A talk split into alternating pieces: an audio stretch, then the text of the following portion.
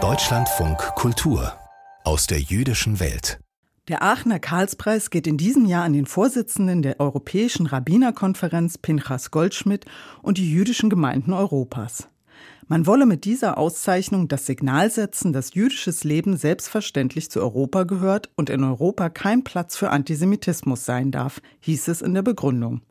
Doch wer ist Pinchas Goldschmidt? Miron Tinberg hat mit ihm gesprochen. Als der russische Geheimdienst FSB zu Besuch kam, muss es Oberrabbiner Pinkas Goldschmidt klar gewesen sein. Es gab Druck auf der Gemeindeführung am Anfang, um den Krieg zu unterstützen. Und wir waren nicht bereit, es zu tun. Er wurde offen gesagt vom russischen Regime unter Druck gesetzt, den Angriffskrieg gegen die Ukraine gut zu heißen. Nach langen Überlegungen hat sich der Moskauer Oberrabbiner dann mit seiner Frau entschlossen, das Land unangekündigt zu verlassen. Dafür wurde er auch scharf kritisiert. Er wirkt nachdenklich bei der Frage, was er zurückgelassen habe. Eine Gemeinde mit vielen Schulen, mit Kindergarten, mit Freunden, mit Gemeindemitgliedern. Ein, ein ganzes Leben und eine ganze Welt. Pinkas Goldschmidt ist ein renommierter orthodoxer Rabbiner. Er ist für seine religiösen, sozialen und politischen Aktivitäten in Europa und Russland bekannt. Kurz nach seinen Studien und der Smicha, also der rabbinischen Ordination, kam er mit Mitte 20 aus einer kleinen israelischen Migrationsstadt im nördlichen Galiläa nach Moskau. Das war 1989. Seitdem hat Goldschmidt mehr als die Hälfte seines Lebens in Moskau verbracht. 30 Jahre als Oberrabbiner der bekannten Choralsynagoge im Nordosten der Stadt. Auch in großen russischen Verbänden hat Pinkas Goldschmidt leitend Einfluss genommen, als Vorstandsmitglied im russländischen jüdischen Kongress und Vorsitzender der rabbinischen Gerichte in der Russischen Föderation und der Länder der GUS. Daneben gründete er zahlreiche Bildungs-, Sozial- und religiöse Einrichtungen, wie zum Beispiel Colleges, Schulen, Kindergärten, Suppenküchen und rabbinische Gerichte. Doch auch sein Einfluss in Russland ist durch den Staat begrenzt.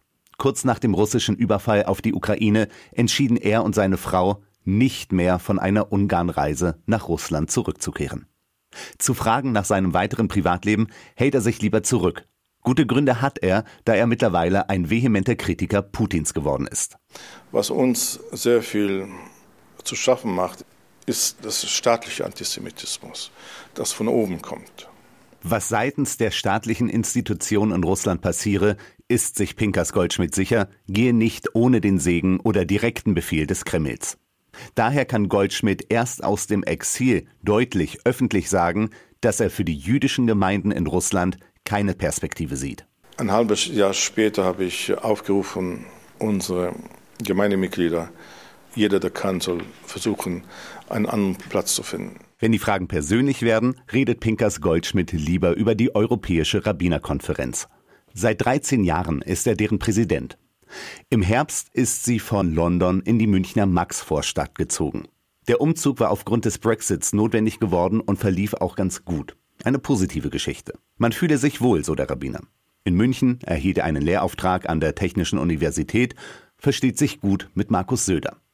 Die politische Lage in Europa sieht er nicht so angespannt. Jüdische Menschen müssten sich hier keine Gedanken über ein Exil machen, findet er. Ich glaube nicht an gepackte Koffer. Ich glaube an die Front gegen diesen islamistischen Radikalismus, wie auch gegen den Antisemitismus, ist in Israel, auch hier in Europa. Man muss dagegen kämpfen.